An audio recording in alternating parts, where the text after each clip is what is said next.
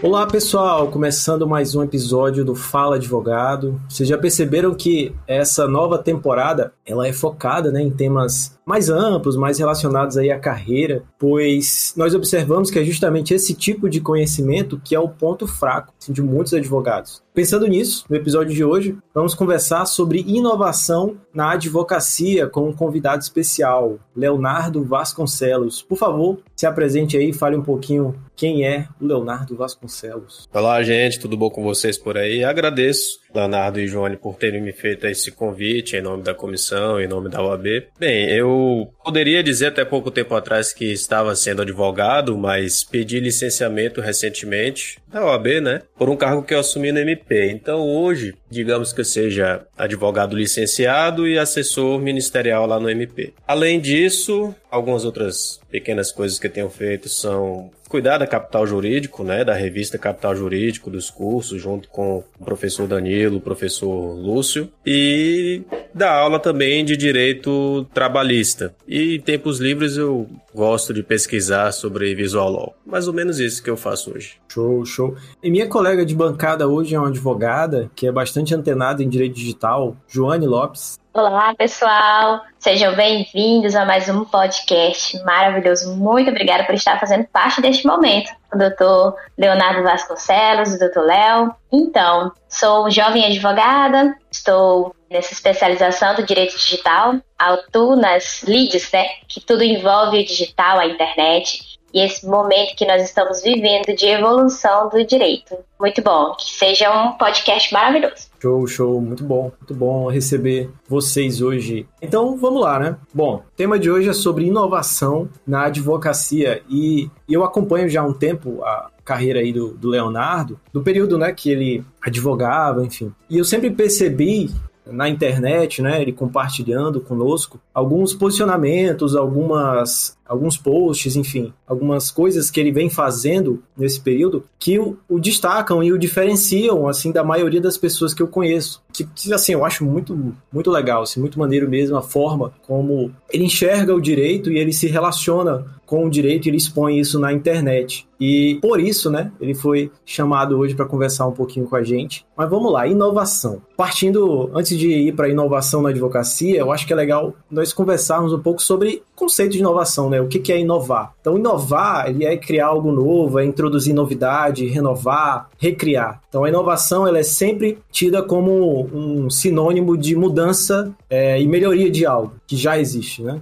Então, partindo dessa premissa, eu me pergunto o que é que significa inovar na advocacia. O que, é que vocês acham? Do meu ponto de vista, eu nesse ponto preciso fazer uma regressão um pouco do que eu deixei de falar na minha apresentação, que além da, do que eu disse, atuei, acredito que ainda posso dizer que atuo, desde 2007 com publicidade. Então são 15 anos de carreira publicitária, né? E é, é uma área inerentemente ligada à inovação. Isso é inegável. Marketing, publicidade. Porque se você está somente fazendo o que todo mundo faz você não está inovando, você não está se destacando, você não vai vender. E isso falando do ponto de vista administrativo, porque em última análise a publicidade é uma ferramenta de administração. Digamos que seja o, o braço criativo da administração, né? Então, você precisa, a todo instante na sua atividade, independente de qual seja, procurar inovar. As grandes empresas para fora do Brasil e algumas aqui, elas possuem um departamento chamado de pesquisa e desenvolvimento. Nada mais é do que o departamento que procura novos produtos e serviços, né? Criar novos produtos produtos e serviços. Então, se e isso demanda um, um, capital muito grande dessas empresas, do faturamento do ano anterior, elas têm uma porcentagem expressiva destacada para pesquisa e desenvolvimento, porque elas têm a consciência que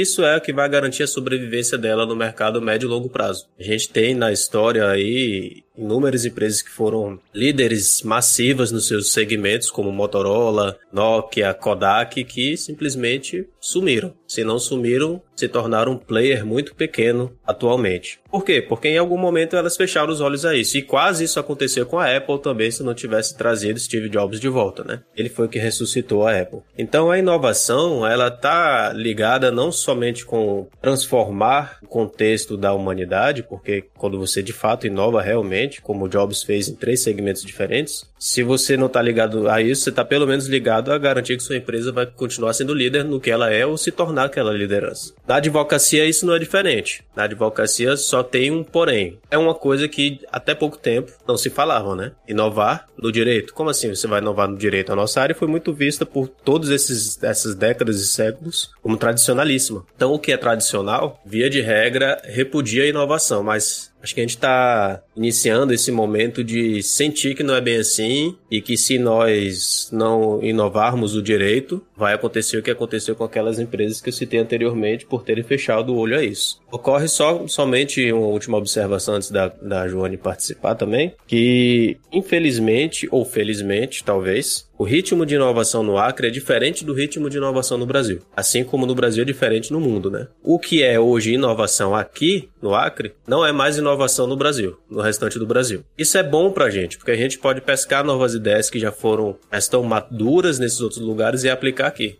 Mas eu diria que o direito, o Acre, está no mesmo ritmo de inovação para fora. Então a gente também tem toda a possibilidade de criar uma coisa nova aqui que não existe em lugar nenhum ainda. Verdade, doutor. Eu até acredito assim que quando a gente vai falar sobre a situação de inovação, eu percebo que tem que ter um feeling, né? O feeling eu sempre digo para as pessoas que estão ao meu redor que precisamos ter uma criatividade, né?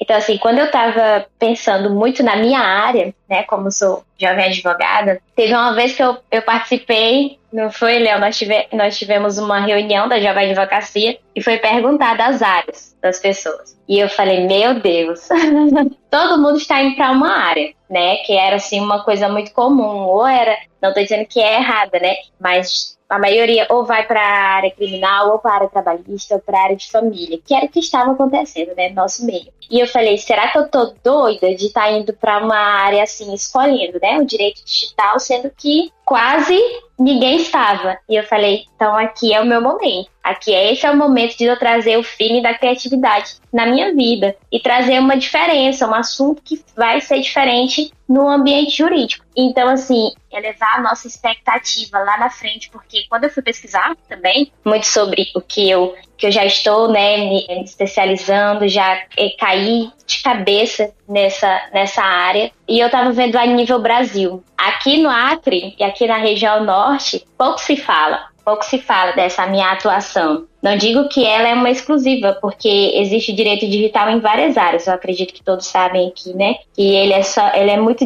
multidisciplinar. Mas quando eu penso assim na situação do que nós precisamos voltar para o âmbito jurídico, é essa criatividade, de olhar, enxergar, parar e analisar a situação real de como está e dizer o que é que todo mundo está fazendo e o que é que eu não estou fazendo e o que é que eu posso fazer e o que eu posso agregar de melhor. Será que às vezes é um atendimento, inovar no meu atendimento, ou inovar na minha forma de fazer uma peça, ou inovar na minha fala, e trazer uma criatividade para esse ambiente? Eu acho isso muito bacana. O momento que nós estamos vivendo como pessoas. Acho fundamental essa situação. É uma palavra que você repete muito que, e que é essência na inovação, que é a criatividade. É bom destacar para quem está ouvindo o que a gente fala muito, ah, fulano é criativo ou eu não sou criativo. Eu mesmo me considerava nessa época aí de 2007 não criativo. Eu acho até que foi, tem um marco temporal muito específico foi nessa época um livro que eu li que me meio que abriu assim a mente, sabe?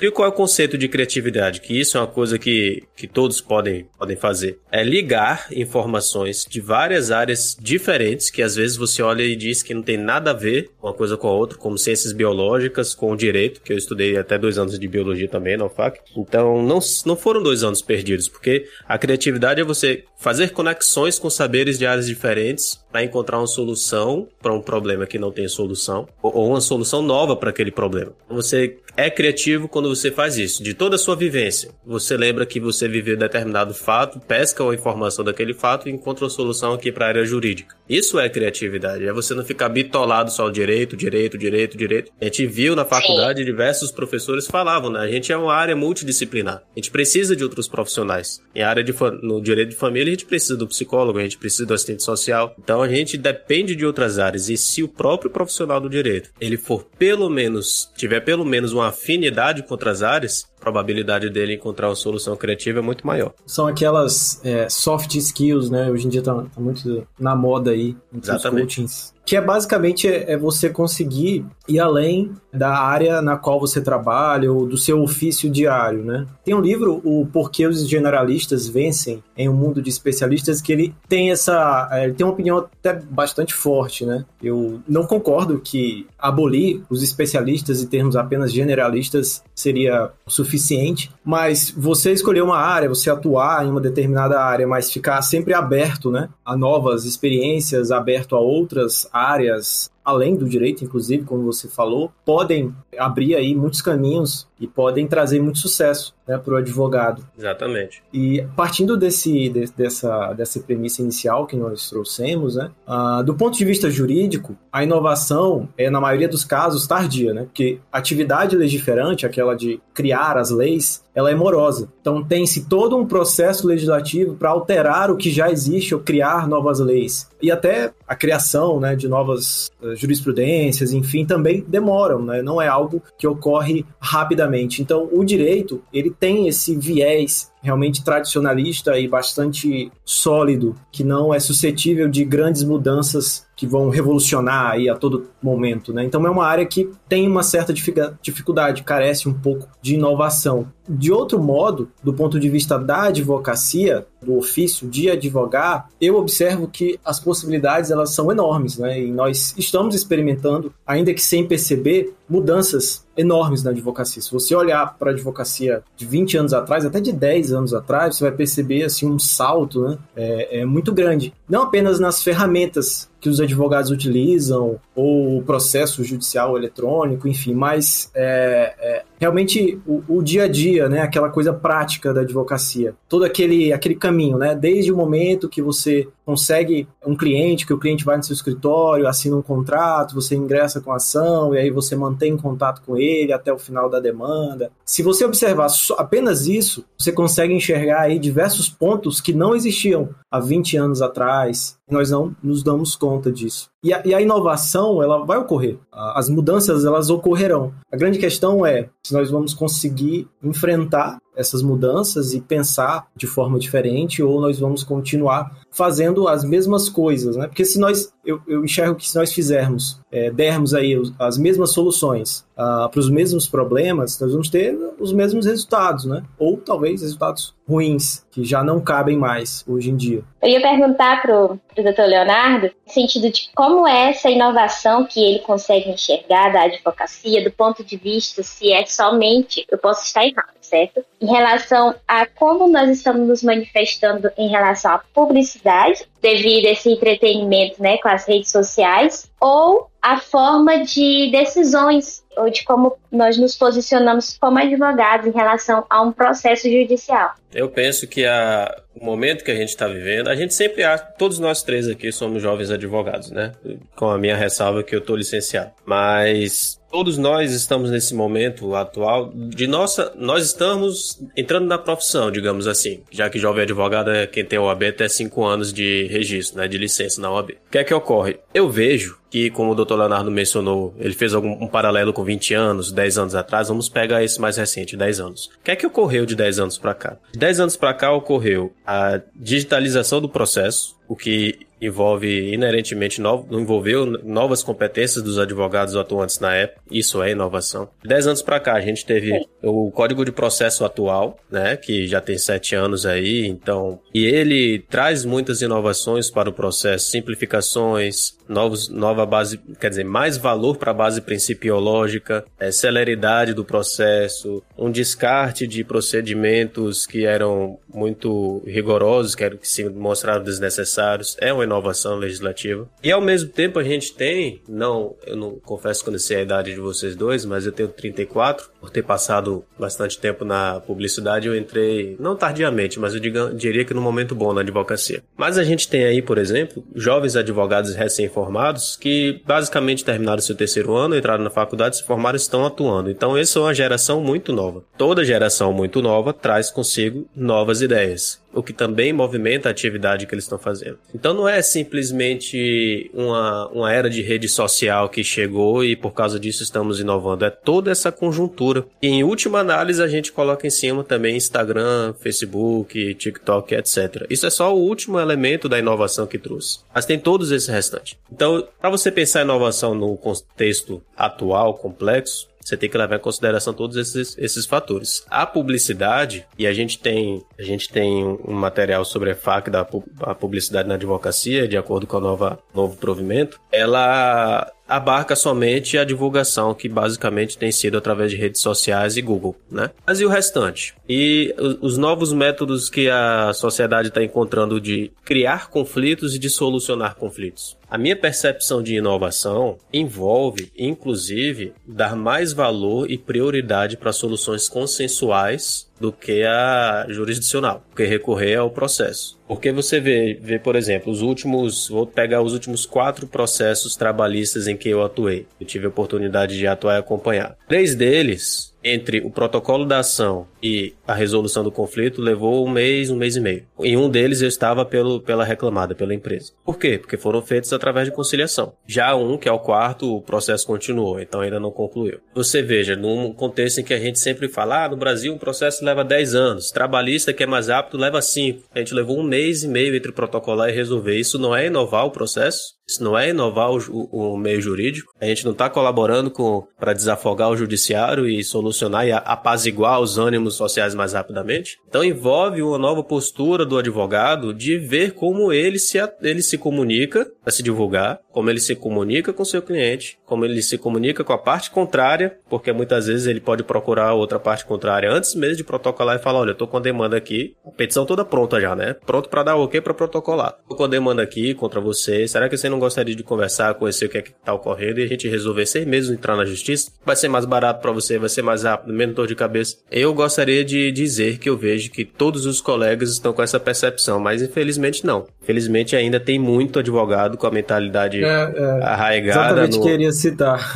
é, no conflito, né? E o é. doutor Lúcio, que foi, não sei se vocês estudaram na Uninorte, mas o doutor Lúcio foi, nosso, foi meu professor na Uninorte, hoje é meu sócio na Capital Jurídico, ele bate muito nessa tecla. E a gente tem que largar o conflito de lado e tentar resolver autocompositivamente. Isso é inovar o, o direito. Agora, saindo disso, e isso aí é um elemento humano, a gente pode com toda certeza falar de visual law, a gente pode falar de inteligência artificial, de jurimetria, uhum. tem tantas outras coisas que aí sim são ferramentas tecnológicas que vão, vão colaborar com a nossa atividade. Hoje você vai protocolar no, no, no PJE, lá ele já te faz alguma sugestão de, de tipo de peça, né? Ele já tenta encaixar, acelerando o seu trabalho. E eu fiquei sabendo até mesmo, agora eu não vou saber explicar exatamente, mas que do lado do, da vara, dos servidores, lá do tribunal, eles têm muito mais ferramentas já de inteligência artificial do que do lado de quem está protocolando aqui. Então, se eu não estou enganado, ele já dá uma minuta de despacho, alguma coisa assim automaticamente, de acordo com o que está lá. Claro que sempre o ser humano vai validar o que o sistema está falando, né? Mas é, aí é assim, é,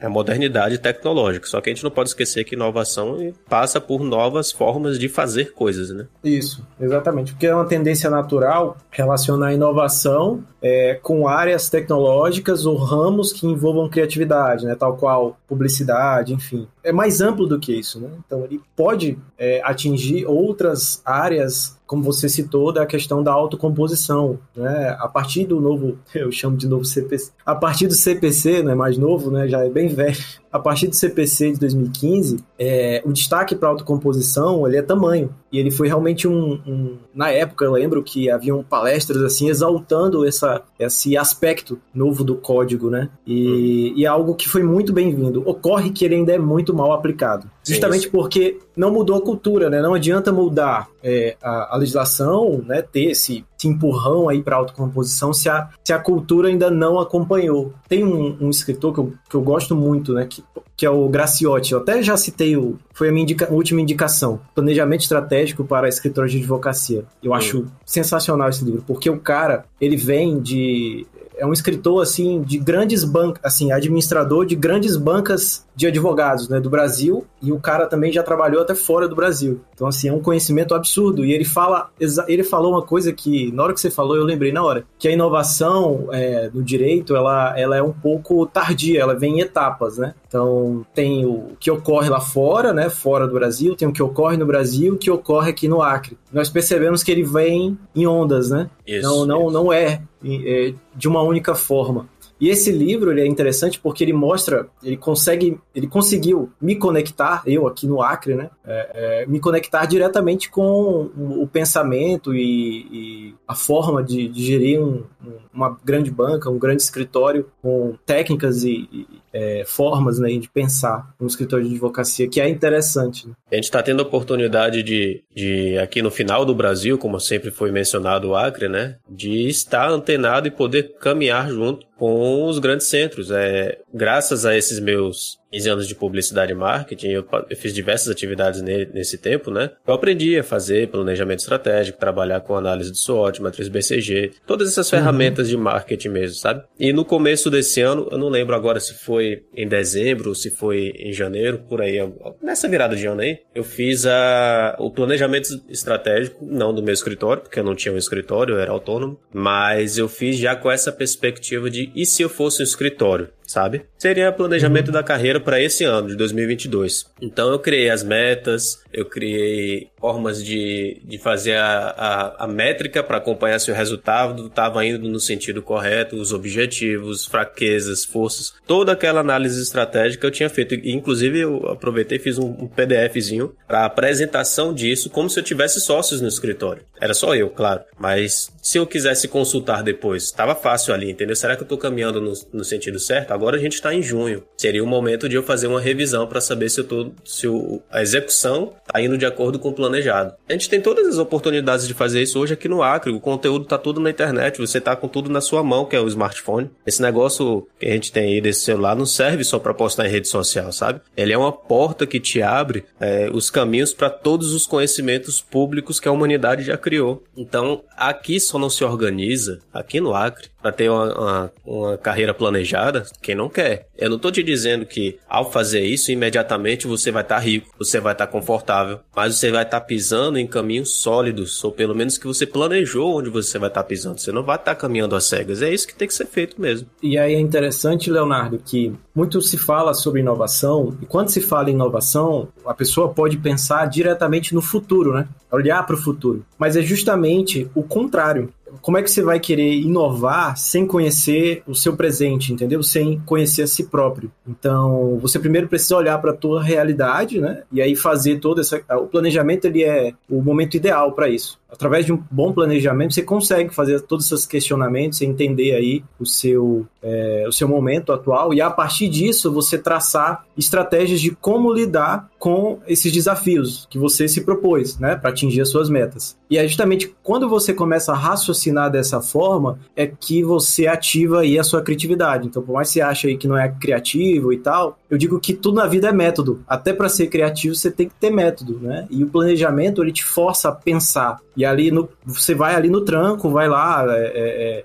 consegue traçar aí estratégias e traçar aí escolhas que não são usuais, né? Que você não encontra em outros escritórios, você não encontra em, com outros advogados. É, isso faz diferença, cara. Faz muita diferença, porque eu apliquei isso na minha advocacia lá no meu escritório. Lá no meu escritório, eu tenho, eu tinha só, eu tenho, né, ainda sócios. Quando eu entrei no escritório, nós estávamos fazendo uma reestruturação né, e eu acabei, calhei, né, de, de virar administrador de escritório, né, sem saber patavinas. É, e eu tive de correr atrás. Então, tudo isso aí que você está falando, matriz BCG, análise SWOT e tal, nossa, isso aí me salvou, assim, de uma forma, porque eu consegui raciocinar, entendeu? Colocar a galera também do escritório para raciocinar, e aí a gente tem nossos planejamentos, tem lá nossas metas, e aí, e aí fica, tipo, muito mais simples, cara. Fica muito mais simples você conseguir é, enfrentar os desafios. Você não fica perdido, né? Exatamente, o planejamento serve para isso, para te dar um, um, guia, né? Eu acho que aplicar o planejamento estratégico na advocacia já é uma característica de inovação, pelo menos aqui no Acre. Que eu não vejo,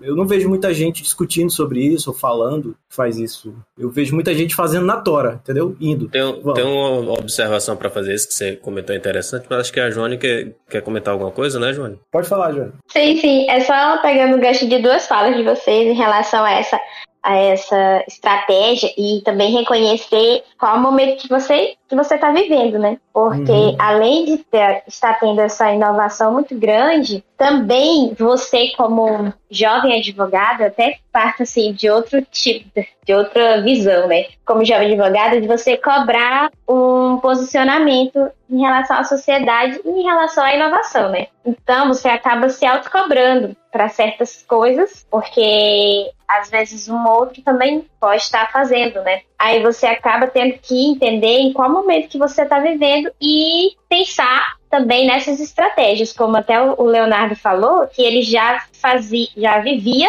e já tinha posicionamentos de como se já tivesse alcançado, né? Então, assim, essa visão também é, de você viver e, e, planejar e se comportar como você já tivesse aquilo é uma inovação muito grande de mente, né? Então, é uma inovação da sua mente, inovação do seu futuro e do seu planejamento. Então, isso tem muito a ver, né? E você entender aquilo que você está vivendo, qual é o teu momento. Meu momento, às vezes, talvez já não vai ser ter aquilo e já ser rico e já né, planejar dessa forma. Mas você já se comportar e ter a responsabilidade e o comprometimento com a tua própria estratégia, né? É, que isso é falta muito, né, gente? Exatamente. Né? Você ter comprometimento com aquilo que você está planejando e viver como se já tivesse. É, é, tipo assim, a minha empresa precisa de mim. Exemplo, né? Só para a gente ter, conseguir compreender o que eu estou querendo dizer. É, se ela precisa de mim, então eu tenho que me comportar todos os dias dela dependendo de mim.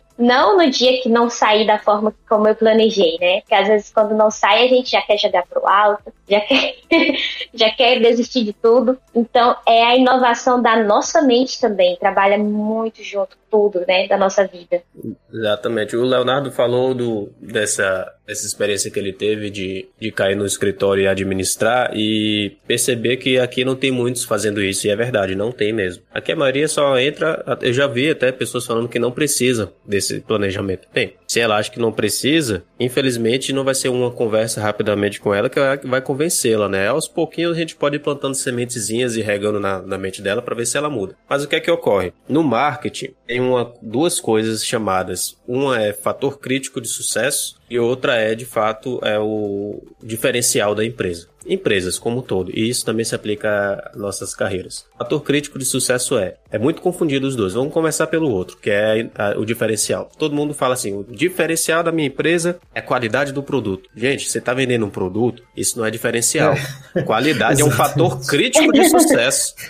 Você tem que ter a qualidade tem daquele que existir, negócio. Né? É, como é que você pode dizer que... Ah, é obrigação. É obri... Exatamente, essa é uma ótima palavra. Fator crítico de sucesso é que você é obrigado a cumprir minimamente para subsistir naquele segmento. O diferencial, aí sim. Aí é onde você aplicou inovação, aí é onde você aplicou criatividade, trouxe uma coisa que os outros não trazem. Sem aquilo, você existiria, mas com aquilo você é mais, você é melhor. Então não dá para diferenciar, não dá para confundir. Aqui no Acre, de fato, poucas empresas fazem o planejamento estratégico. Empresas não, escritórios e profissionais. Então, o que deveria ser fator crítico de sucesso, que é o planejamento, aqui ainda é diferencial. Não deveria ser, mas ainda é. Você vê como a gente está caminhando né, ainda muito no começo da ideia de profissionalização da advocacia, né? E se todos tivessem a mente de que, como um colega meu tem, o Dr. Diego, que a advocacia é um negócio, é um negócio muito sui generis, mas é um negócio, não deixa de ser. E você se divulga, você tem objetivo financeiro e tudo mais, é um negócio. Mas se todos tivessem essa mentalidade, o planejamento já não seria mais um diferencial, já teria caído na, na esfera do fator crítico de sucesso. Mas para isso, para você trabalhar bem com o planejamento, é difícil, gente, não é fácil mesmo, porque você tem que ter, de certa forma, duas coisas, que uma é humildade, a humildade que vai puxar o segundo elemento, que é autoconhecimento. Aquela frase de Sócrates, todos conhecemos desde sempre na faculdade, conhece-te a ti mesmo. A gente não se conhece. A gente não se conhece porque a gente fecha os olhos para quem nós somos. O psicólogo pode falar isso pra gente, né? Mas por que, que a gente precisa abrir os olhos para isso e falar a gente? Eu, por exemplo, no, na minha análise de SWOT, o que é que eu coloquei lá? Geralmente um advogado recém-formado tem vergonha de dizer que não tem um escritório. Mas botei lá, não tem um escritório. Essa estrutura física me é um, um, um ponto negativo. E aí eu procuro uma solução para ela. Qual foi a solução que eu encontrei para anular esse meu ponto negativo?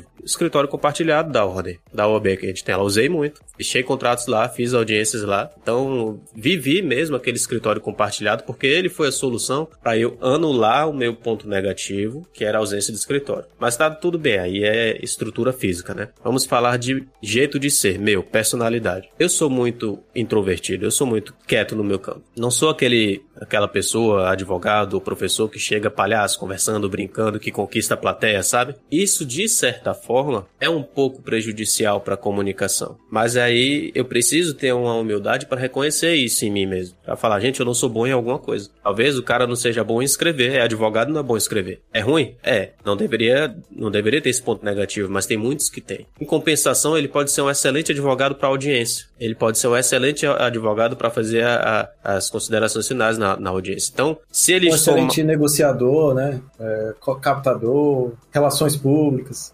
Exatamente. A minha primeira experiência com o escritório que eu cheguei a ter foi com dois colegas, o doutor Diego e o doutor Daniel. O doutor Daniel é o vendedor em pessoa, cara. Eu tive muitos processos junto com ele, porque ele sabia vender.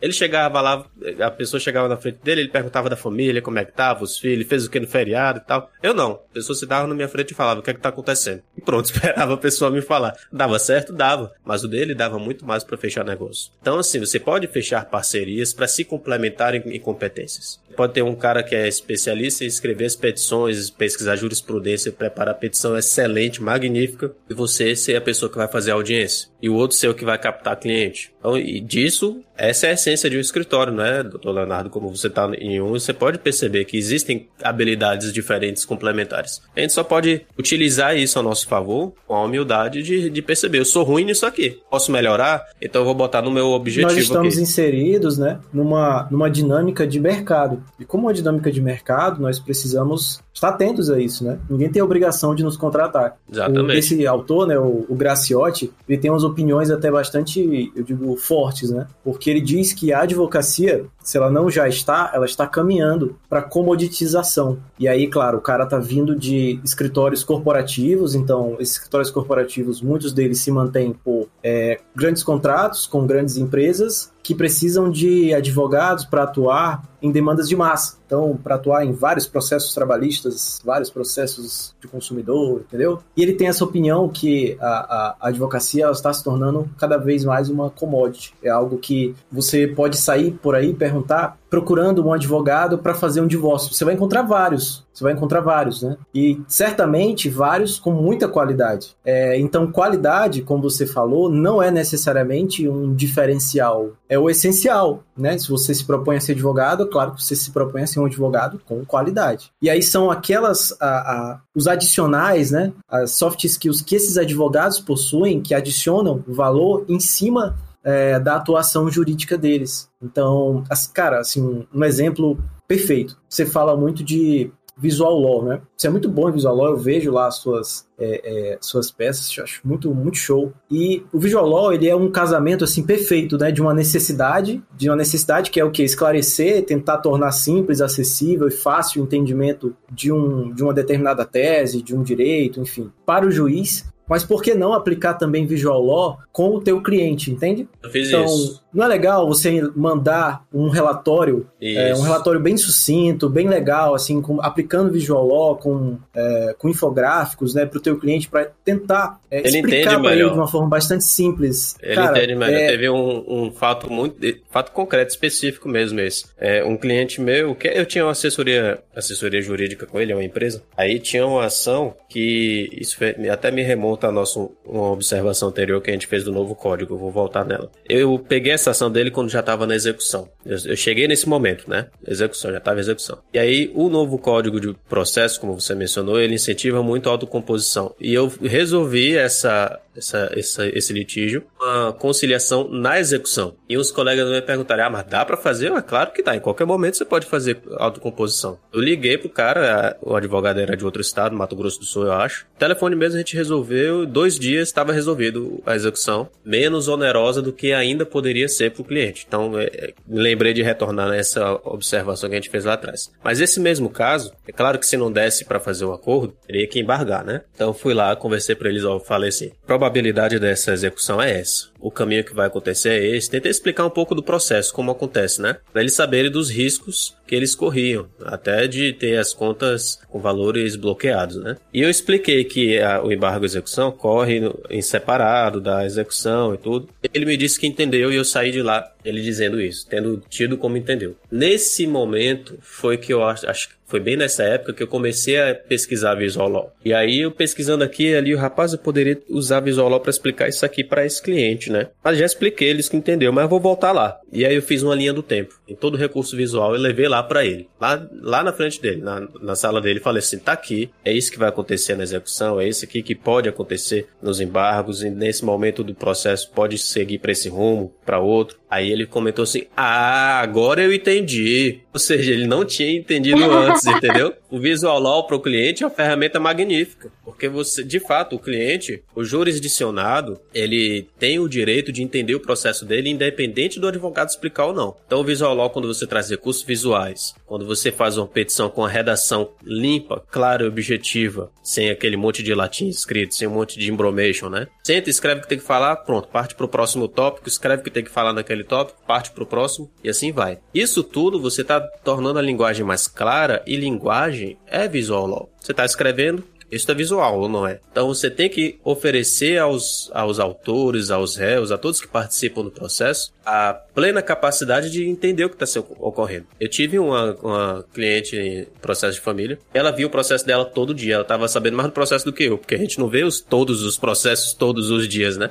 Mas esse, como era o único processo Sim. dela, ela via todos os dias. E ela procurava entender. Então o nosso cliente tem, de, tem que ter o direito até de entender o processo para chegar e, e, a conclusão de que a gente está fazendo trabalho bom ou não. Para procurar outro advogado ou manter a gente. Essa é uma das diversas funções que Visual Law tem. E também, como a gente está conversando sobre inovação, é inegável que Visual Law é uma inovação, né? É uma pesquisa que eu vi, agora acho que foi Jus Brasil que fez, com advogados, eu até tra trabalho essa pesquisa no, quando converso sobre Visual Law nas faculdades, foi com advogados federais, advogados não, juízes federais e 98% dos juízes federais concordam que o Visual Law bem trabalhado favorece o bom andamento do processo. É que eu comento com os alunos quando eu levo essa informação e outras, eu falo, gente, isso é o juiz, o cara que vai julgar nossos processos, quem tá falando pra gente. A gente vai ignorar o que o cara tá falando? Realmente tem uma diferença muito grande eu tenho certeza que alguém está escutando isso agora, está pensando, ah, negócio de visual law, vou ter que assinar o Canva, vou ter que aprender fazer curso de Canva, cara. Nossa, não tenho, não tenho Nossa, tempo e tal, dá trabalho e tal. Cara, eu tenho certeza que quando você estava no início da sua advogada, no início lá da sua graduação, também dava trabalho, entendeu? Para você ir lá estudar, passar nas provas e tal. Se você estudou na FAO, foi aluno lá do Igor Klein, eu tenho certeza que deu muito trabalho passar naquelas provas. Mas você passou, você conseguiu, você estudou e tal. Pra para atingir aí, ao final, né, você se tornar aí um advogado e tal, que acredito eu que atua com qualidade, enfim. É, por que não aprender, né, se dedicar aí também a é, estudar Visual Law para melhorar a tua prestação de serviço, melhorar o teu relacionamento com o cliente, tornar a, a mais celery, né, teu, teu processo. É, por que não? Por que não integrar isso dentro da tua advocacia? Integrar mais essa técnica dentro da tua advocacia? Eu, eu tenho certeza que, que vai dar resultado. Sabe, eu, eu vivi desde. Eu nasci assim em 87, então não tinha internet, as coisas ainda eram analógicas. posso dizer que eu, inicio, que eu vivi o início da, da era da digitalização das coisas, né? E por que, que eu digo isso? Porque o processo já foi todo analógico, todo em papel. Você pensa se os advogados da época, em que o processo era todo físico, não tivessem aprendido a usar um computador, o que, é que eles iriam fazer hoje? Eles não seriam advogados hoje em dia. O Acre, se eu não estou enganado, foi o, processo, o primeiro estado a ter 100% dos processos digitalizados. Então é necessário a vida, depois que, que veio os meios digitais, celulares Nokia, aquelas coisinhas mais incipientes, a, o ritmo de aceleração, de inovação e digitalização das coisas está assustador. Se eu não me engano, é a lei de Moore que diz que a cada dois anos a capacidade de processamento duplica. Então, uhum. tudo vai se tornar mais digital. O que é que isso traz para gente? Novas competências. Nós somos obrigados se quisermos sobreviver, isso não é uma escolha nossa. Se nós quisermos sobreviver, nós não temos escolha, nós precisamos aprender novas competências. Esses caras precisaram aprender a aprender a usar o computador. Nós precisamos aprender a usar ferramentas virtuais. Eu, sei lá, eu, eu sou abençoado por ter tido esses 15 anos da publicidade que eu já sei fazer tudo isso, né? Softwares gráficos. Quando eu falo sobre visual lá nas faculdades, eu mostro, eu abro CorelDRAW, mostro o Photoshop, falo, eu faço aqui. Mas eu não tenho a menor intenção que vocês aprendam a usar essas ferramentas. Ainda não consegui oferecer, mas acho que até daqui a dois meses eu vou conseguir um curso de criação de, em Visual Law. Não é mais a teoria do Visual Law, é botar para fazer a mão na massa. Aí volta, Leonardo, nessa sua, nesse seu questionamento que existe mesmo entre todos. Eu vou ter que aprender do zero a mexer Canva, a mexer com Canva, a mexer com, com Photoshop. Vai e não vai. Porque a minha ideia de, com esse curso é utilizar como ferramenta uma coisa que todo mundo tem instalado nesse momento em seus computadores, PowerPoint. Praticamente tudo que eu faço no Corel para Visual Law, tá? Foco em Visual Law, esquece publicidade. Eu consigo reprisar no PowerPoint. Talvez com 95% de qualidade. Já é muita coisa, já é muita coisa mesmo. O, e o PowerPoint todo mundo tem instalado, todo mundo já abriu pelo menos uma vez na vida para fazer um slide para faculdade. Já tem uma familiaridade com a ferramenta. Só não sabe lá dentro dele tem algumas funções escondidas para fazer criação com formas. Então, não é tão difícil, sabe, você se atualizar em relação a isso. Você só precisa querer pesquisar, ir atrás, senão você vai ficar parado no tempo. E, e pro advogado ficar parado no tempo é perder dinheiro. Com certeza. E aí, hoje em dia, ainda é uma vantagem competitiva você utilizar é, novas técnicas, novas ferramentas, qual, tal qual o Visual Law, ou você utilizar o planejamento estratégico. Olha que louco, né? Eu acho que se alguém de São Paulo, né, algum advogado de São Paulo, algum advogado aí é, é de, de uma banca maior, né, aí de fora, escutar a gente falando, vai, caraca, os caras, nossa. Eu acho que não, sabe, Leonardo? Estratégico. É por isso que. Não, planejamento Caraca. estratégico sim. Mas planejamento estratégico já está bem, bem consolidado para fora. Mas o Visual Law, o que a gente tem aqui no estado, está exatamente no mesmo nível de qualquer lugar do país. Não, e eu digo, eu digo que pode até estar um pouco melhor, porque quando eu vejo alguns Visual Law de umas bancas bem famosas. Cara, é, tem uns que não de perder. Não teve um caso de um juiz que mandou devolver a inicial, porque estava ininteligível pelo excesso de visual e ainda acionou a OAB em relação ao advogado. Teve esse caso, porque assim, nas palestras que eu dou, eu, um dos slides é esse, é prioridades. Você tem que eleger prioridades para aplicar o visual law nessas prioridades, no que é importante. Você não pode sair tacando recurso visual. O recurso visual. Eu acredito que não é necessário. Às vezes também não é necessário. Não né? é necessário. Tem peças que eu não faço. Você vai fazer visual lá na peça ali na petição de andamento de feito? Ô, excelência, toca o processo. Vai usar visual em que ali? Não tem, não cabe, entendeu? Você tem que ter o objetivo em mente.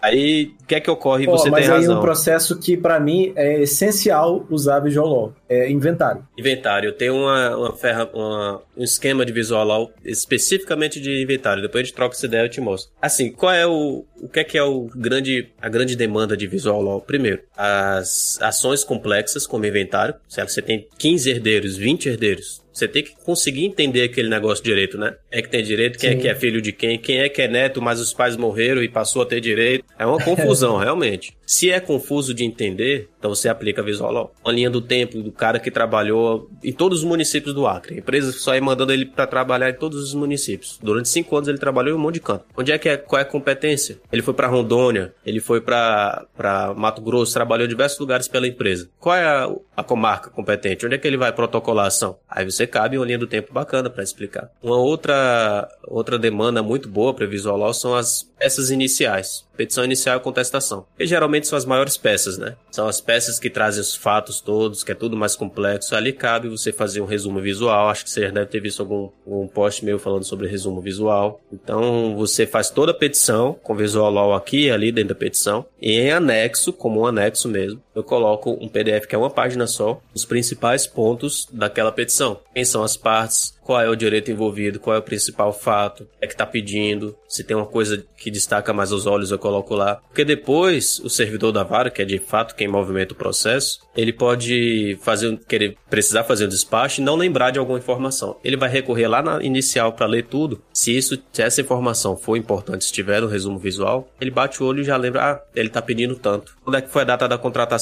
Foi tal data, tá aqui no, no resumo visual. A parte também vai entender melhor a, a petição inicial dela. E o outro lado também, para consultar e para poder contestar, né? Sim, sim, com certeza. Eu acho que a gente já deu conta aqui de, de um universo aqui muito grande, sim. né? É porque tem muita coisa para falar, né, realmente. Ah, com certeza. Ah, e aí sem, sem e aí só passando aqui de um passando, né? A gente pode citar aí os softwares de jurimetria, sim, sim. tal, que parece coisa assim de ficção científica, né? É, coisa é, Minority Report, né? Você vai fazer a predição da sentença do juiz, mas é algo que existe, existe. é uma vantagem competitiva. É possível, né, absurda, né? Fazer. É caro, uhum. é, ainda é muito caro, mas a tendência certamente é que isso fique cada vez mais barato, né? E eu quero muito viver num mundo em que esse tipo de, de coisa é algo é, é mais acessível. Mas vai, lá, ser, vai, ser. vai ser. Não, não se esqueça da lei de Moore, que a, a progressão da capacidade de processamento é absurda. Então, a gente não faz ideia do que é que vai ser o mundo tecnológico daqui a 10 anos. Tenta pensar no mundo tecnológico em 2002, por exemplo, 20 anos atrás. Não era nada do que é hoje. E se você botar em mente que é uma progressão geométrica, não aritmética, a coisa vai estar muito mais avançada. Por exemplo, uma coisa que eu gostaria muito de ter aprendido durante a minha vida, mas já descartei que não dá mais para eu dedicar estudos para isso, é programação. Se você sabe programação bem sabido mesmo, digamos assim, você tem competência, você pode ter competência de você mesmo programar suas, seus softwares. Assim como eu mesmo faço minhas peças, um grande escritório, sócio de um grande escritório, não vai dedicar tempo para ele fazer um visual law. Ele vai contratar alguém para fazer, muito provavelmente. Mas eu, por ter essa competência, eu mesmo crio minha, o meu visual, né? Isso é uma vantagem para mim, porque eu tenho total domínio sobre o que eu quero. Então, se o cara é um advogado e sabe programação, ele pode criar esses softwares. Eu convidei um amigo, programador, eu vou compartilhar essa ideia aqui sem medo nenhum de,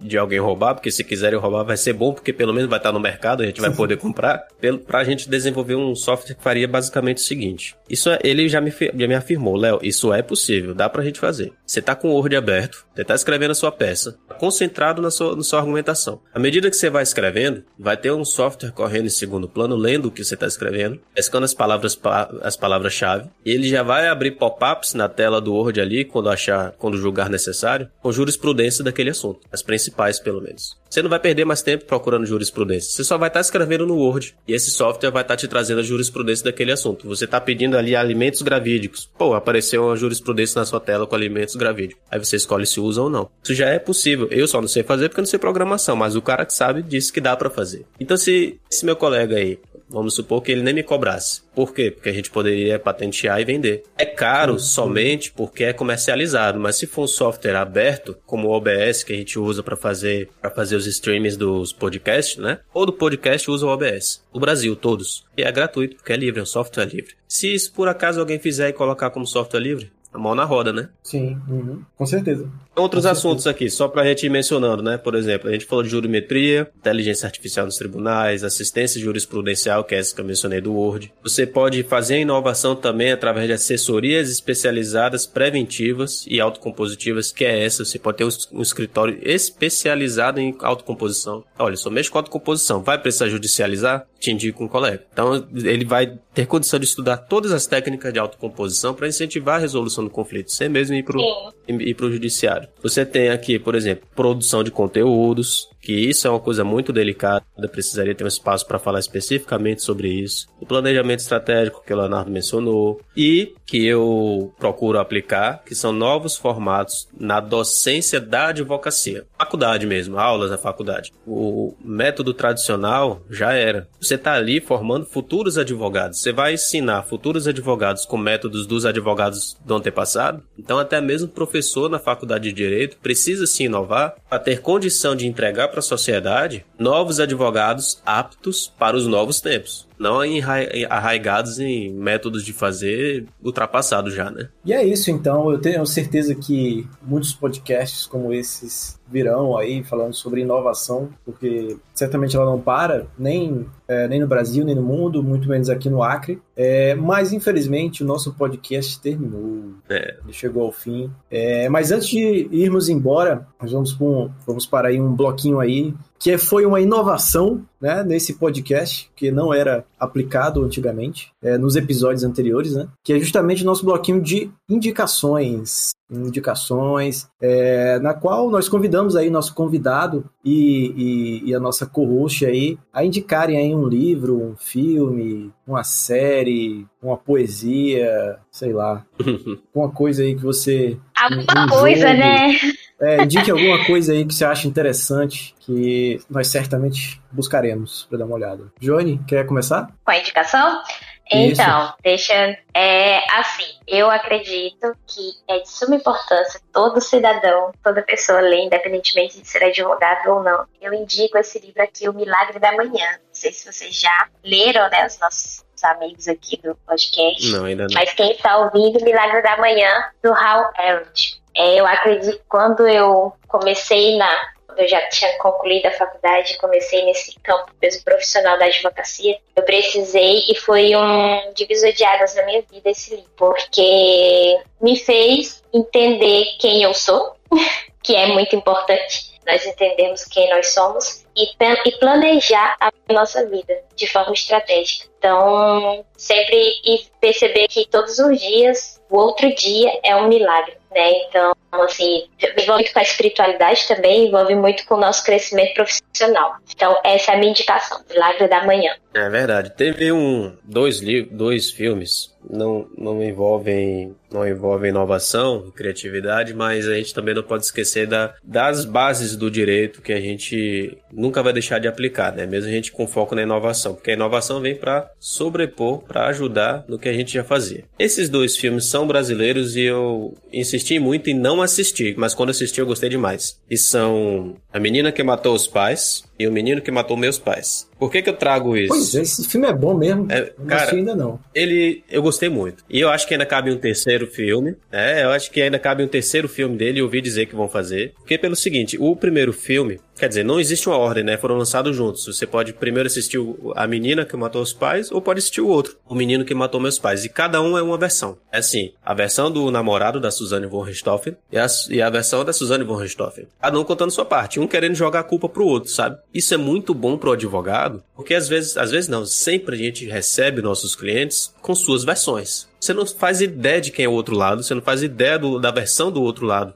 da versão da empresa, da versão de quem vai ser a ré. Você vai descobrir isso no processo e às vezes você é pego até de surpresa. Aconteceu comigo de ser pego de surpresa porque o meu cliente não passou as informações verídicas, sabe? Não como deveria ser, pelo menos. Então você assistindo esse filme e que é se passa num julgamento, ou cenas do dia a dia das pessoas, mas é um julgamento, você começa a ter muito claro essa, essa ideia de que cada pessoa tem sua versão e que no final das contas nenhuma das duas são verdadeiras. Muito provavelmente a versão verdadeira é a que vão fazer no terceiro filme, que é a sentença do juiz, por exemplo. O juiz pode ter entendido alguma coisa da Suzane, pode ter entendido alguma coisa do rapaz lá e montado na cabeça dele a visão dele da verdade dos fatos. E é um meio termo, digamos assim. É muito bom pra gente ter essa percepção de que todo mundo tem uma versão dos fatos. Como você vai trabalhar, é que você tem que ver, né? Aí eu não tive a oportunidade ainda de indicar em sala de aula, mas eu, assim que eu puder eu vou indicar para os alunos assistirem. Show, show. Muito legal, muito legal mesmo. Vou assistir, hein? Vou assistir. É muito bom. Minha indicação é a novela Pantanal, que é uma novela... Brincadeira.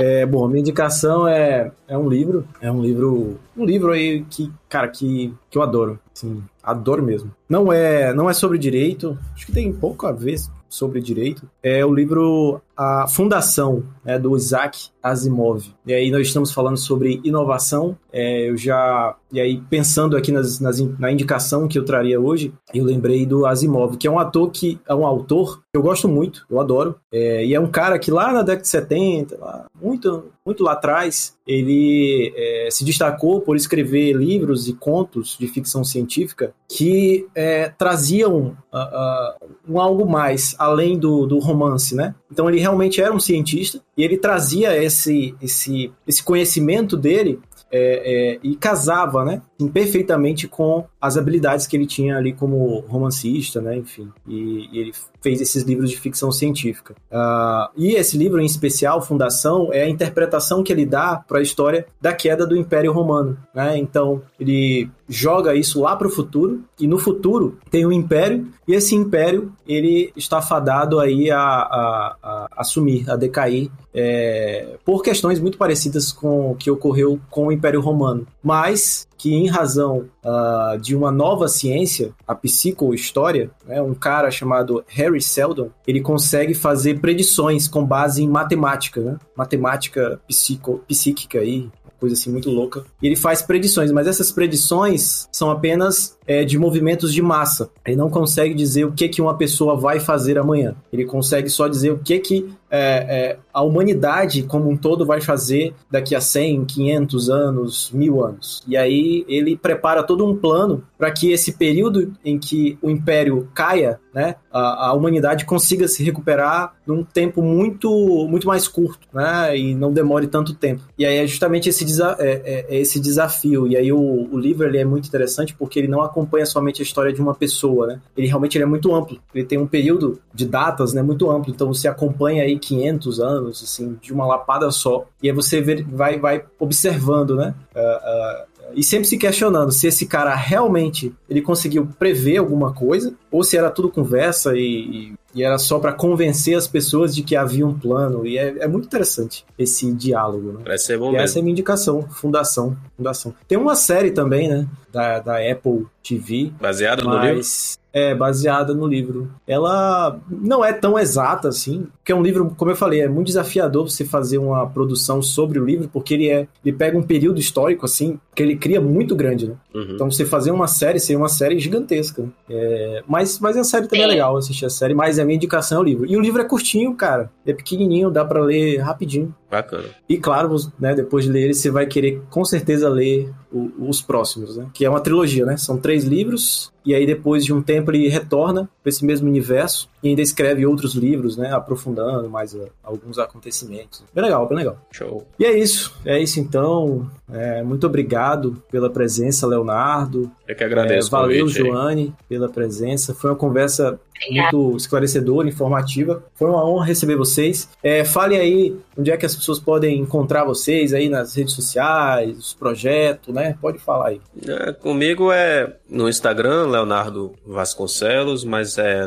Leo F Vasconcelos, o nome do usuário, se quiser pesquisar. Tem o site da Capital Jurídico, que é revista capitaljurídico.com.br. Certo. E comigo é só você digitar lá ADV Joane Lopes e me seguir, que você vai acompanhar sobre esse mundo do direito digital e hackers e muitas recuperações de contas de Instagram.